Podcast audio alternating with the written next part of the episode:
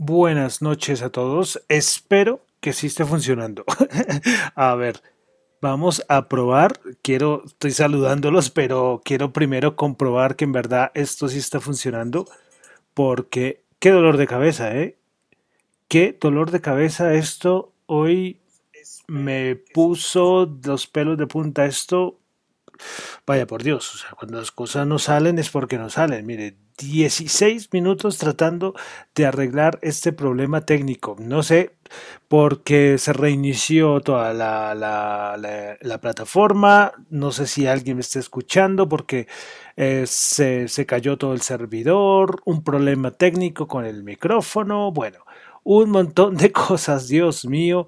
Pues bueno, creo que ya está bien, entonces quiero saludarlos nuevamente. Buenas noches, mi nombre es John Torres y este es el resumen de las noticias económicas del día de hoy. No sé la calidad de este micrófono porque es otro micrófono, como les digo, hoy, hoy todo fue un, una caos. hoy creo que ha sido de los más caóticos. La vez pasada también me había pasado algo similar, ¿eh? Pero hoy, vaya por Dios, vaya por Dios, qué caos, qué caos. Imagínense cómo, cómo serán las emisoras en las grandes emisoras cuando pasa una cosa esta. Me imagino que ya pasará pocas veces. A mí creo que me han pasado cosas de estas como que cinco veces, coloquémosle por mucho. Pero de verdad que uno dice, hombre, entonces no voy a poder transmitir hoy el programa. Pues bueno, 8 y 49 de la noche de hoy, lunes 12 de julio del año 2021. Mi nombre es John Torres y este es el resumen de las noticias económicas del día. Si les suena un poco diferente el audio, es porque estoy con otro micrófono, de verdad, esto fue un caos, estoy todavía aquí temblando, porque ya no puedo transmitir el programa, porque, porque no va, no va, pero bueno.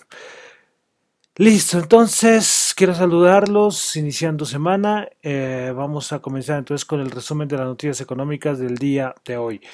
Bueno, eh, vamos a comenzar con Asia, como siempre, pues Hoy el ejército de China declaró que un buque de guerra estadounidense entró ilegalmente en las islas para hacer en el mar de China Meridional.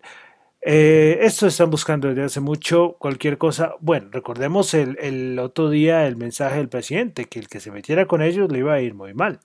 Pues bueno, esto es una, esto es una guerra, una guerra fría tecnológica, otro, tipo de guerra, ¿no? No la que acostumbramos a ver del siglo pasado. Es otro tipo de guerra, porque precisamente recordemos que el viernes eh, Biden eh, programó agregar como 10 empresas chinas a otra, a una lista negra. Entonces, eh, yo creo que China no le gusta esas cosas. El mismo ministro, ministro chino salió a decir que no estaba de acuerdo con esta lista negra. Pero bueno, ahí están y los, y los chinos y los estadounidenses pues siguen ahí con sus enfrentamientos.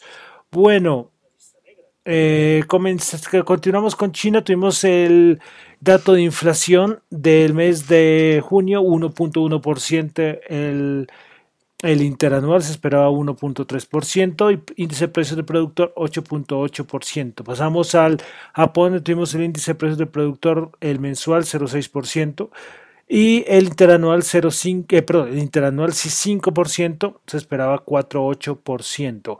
Inflación en los países muy estable y los índices de precios del productor eh, siguen aumentando de a poquitos. Pasamos a Europa, tuvimos la producción industrial en Italia el mes de mayo, una caída del 1,5%. Tuvimos dato de desempleo en Turquía el mes de mayo 13.2%. Recordemos que en abril fue el 13,9%. Pasamos a Estados Unidos. Eh, hoy habló Williams de la Reserva Federal. Pues bueno, él dijo que el objetivo de la inflación promedio eh, ayuda a moderar las expectativas de inflación.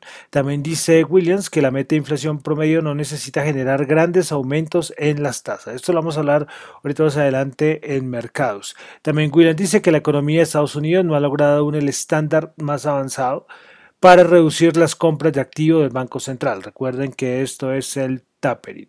Eh, poca, poquita cosa más en Estados Unidos. Esta semana tenemos al señor Jerome Powell hablando dos días, creo que es desde mañana o de pasado mañana, pero son dos días seguidos que hablará Jerome Powell y bueno, y el resto de gente. Hoy por ahí también creo que habló eh, eh Cascari, si no estoy mal, habló el día de hoy. Bueno, pasamos a Latinoamérica o a Sudamérica, Centroamérica. Tuvimos el índice de producción en México 0.1%, el dato mensual, el interanual 36.4%. la producción industrial mexicana. Tuvimos en Colombia un dato de deuda externa por parte del Banco de la República, pues a abril del 2021 la deuda externa pública y privada colombiana llegó a 157.172 millones de dólares, 5,5% más que la registrada el cuarto mes de 2020 cuando fue de 144.218 millones de dólares.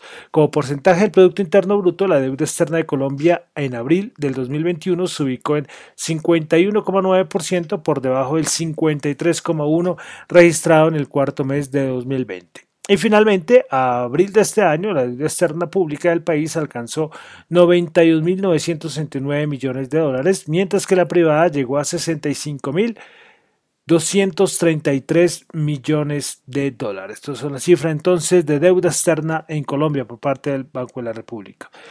Bueno, pasamos a los mercados. Comenzamos siempre con daticos. Tuvimos, eh, hay una cosa, el petróleo. Y es que recuerdan que habíamos dicho ya hace varias semanas que estaba muy cerca el acuerdo nuclear con Irán, pero nada, esto sigue con retrasos, retrasos, retrasos, hacen algunos cambios, entonces eh, esto todavía para el petróleo, entre comillas, es un descanso porque esto se va a seguir, eh, se va a seguir demorando se va a seguir demorando. Todavía lo del petróleo sigue en incógnita, eh, sigue en incógnita a ver qué va a pasar. Bueno, cositas de empresas, pues ByteDance, que son los de TikTok, esa aplicación muy famosa, pues ya descartó, o no descartó, las archivó, guardó sus intenciones de hacer oferta pública de acciones después de que los del país, los reguladores chinos, advirtieron sobre la seguridad de los datos. Lo de China es increíble, ¿no? Contra todos, están persiguiendo, recordemos que con Jan se dieron, mejor dicho, oh, se, pasaron una pasada, verdad, con, con, lo que hicieron con Jan y ahora van con todos, ellos no respetan a nadie. Con Didi, recordemos la semana pasada que obligaron por barejos de datos personales, mandaron a todas las tiendas de aplicaciones eh, los teléfonos a sacar a Didi y ahora están con ByteDance también, que le están jalando las orejas. Recordemos que ByteDance, recuerden la era Trump, que, que, al final que le iban a comprar, que lo de TikTok, y al fin eso quedó ahí rezagado. Otra noticia al fin de semana importante, lo de Virgin Galactic Holdings, pues ahí vimos que ya su primer viaje eh, fuera de este, de este planeta, de este mundo, eh, por parte de, del, del, CEO de Virgin. Se me olvidó el, nombre de Virgin Galactic. Vamos a, mirar que se me olvidó el nombre. Pues Richard Branson, es que fue el que salió al espacio exterior y así comenzó como el primer viaje. Y se abren las puertas para ese tipo de turismo. Un poquito caro al principio, pero bueno. Listo, entonces, ¿qué pasa con los mercados? Hoy ya vamos a leer los índices, pues los mercados, los índices de Estados Unidos, que no paran de subir, siguen muy fuertes. La vez pasada pues tuvimos el, esa pequeña corrección. Y recordemos que yo lo dije el día jueves, eh, pues que los bonos estaban diciendo algo. Pues entonces, ¿qué pasa? Eh, ahora que estamos leyendo lo que dijo William de la Reserva Federal, pues él está diciendo sobre las expectativas de, inflación. Pues el asunto es que los bonos, lo que nos están diciendo es que hay mucha preocupación por el crecimiento. ¿Y qué va a pasar? Eh, puede ser que se llegue a que la inflación, lo que ha repetido cuántos meses la Reserva Federal, que la inflación sea transitoria, pero que el crecimiento no va a ser, no va a ser muy alto. Entonces, ¿qué va a pasar? Pues que la Reserva Federal no tendrá mucho campo de acción a nivel de tasas de interés. Pero esto será muy importante. ¿Y qué pasa si, si, si la inflación no se dispara? Eh, pues lo del tapering empieza uno a, mirarlo otra vez, a ver en verdad si van a aplicar el tapering, porque si los datos de inflación, mañana hay datos de IPC en Estados Unidos, si los datos de inflación que ellos ven pues no van, no van a despegar, pues eh, lo del tapering podría seguir esperando un poco. Entonces todo esto para los mercados es buenísimo. Pero yo que veo como zancadilla en este análisis, eh, el petróleo porque el petróleo está muy alto, ha bajado, ha bajado, pero el petróleo yo veo que sería como lo único a nivel de materias primas, aunque el resto también de materias primas ha bajado, pero esto tendría que bajar más y más prolongadamente. Yo creo que ese sería como el único obstáculo para ver que la inflación no se va a disparar, porque los otros cuellos de botella a nivel de caer de suministros, todo lo de los microchips y esto se va a ir solucionando. Pero, pero veremos. El dato de mañana es importante, pero recordemos que la Reserva Federal no mira al IPC, sino mira al PCE. Y entonces será interesante ver qué, cómo será este dato para, para entonces confirmar a ver qué, qué, es lo que, lo que nos está diciendo los bonos, a ver si es verdad. Recordemos que es que todo el mundo hace unos meses esperaba la tasa de rentabilidad del bono a 10 años en el 2% y está en el 1.3, si no estoy mal.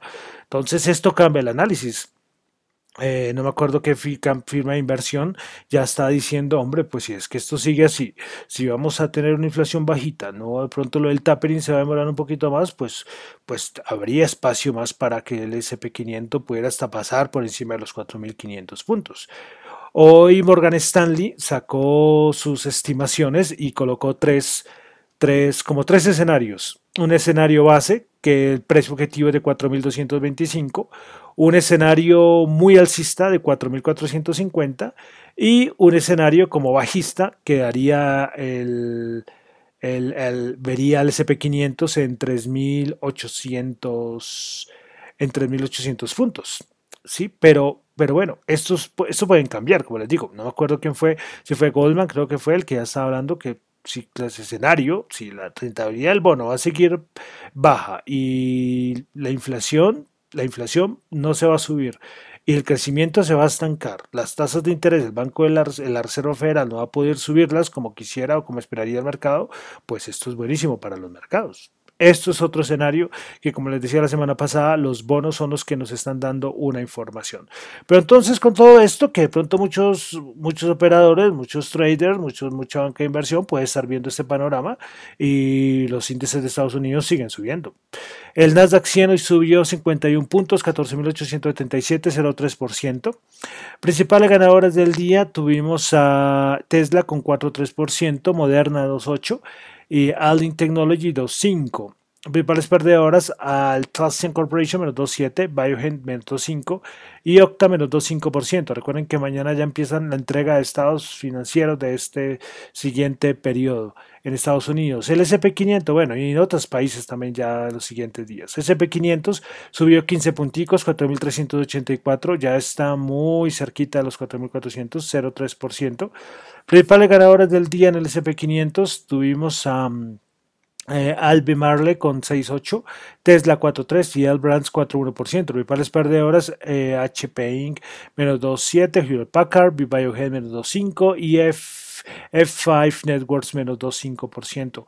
Pasamos ahora al Dow Jones. El Dow Jones el día de hoy, pues ya se acerca a los 35 mil puntos. Subió 126, 0,3%, 34.996. Primera ganadores del día en el, el Dow Jones tuvimos a Walt Disney, 4,1%. Eh, Goldman Sachs 2,3%, JP Morgan 1,4%. Goldman Sachs y JP Morgan, si usted mal, son los que ya eh, reportan en esos días. Principales perdedores en el Dow Jones, Cisco menos 0,9%, Salesforce menos 0,8%, Meranco menos 0,5%. Bolsa de Valores de Colombia. El índice Colca, la MSCI Colcap subió 5.04% a 1.298, principal ganadora CISA con el 1.9%, Corfi Colombia Ordinaria 1.8 y Preferencial Aval 1.3. Principales perdedoras Promigas menos 2.8, Nutresa menos 0.6 y Preferencial Grupo Argos menos 0.5%. Vamos ahora a algo de commodities, pues tenemos al petróleo, WTI 74.1 bajo 0.5, Brent 75.3 bajo 0.2.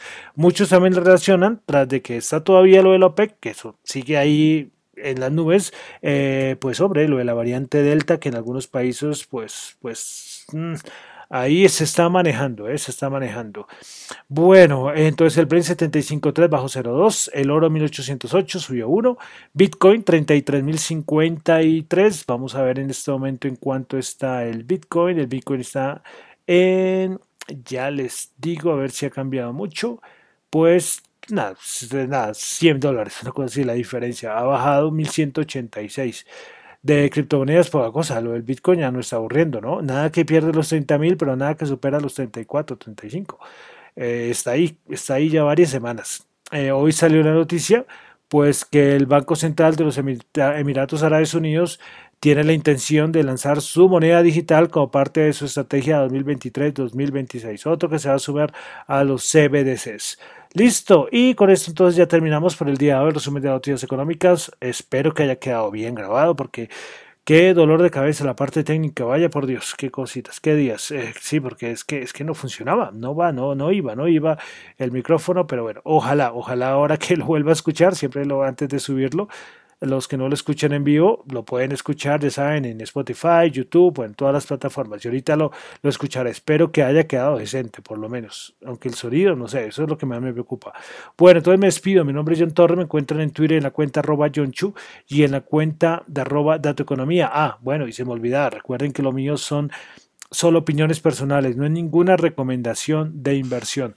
Muchísimas gracias.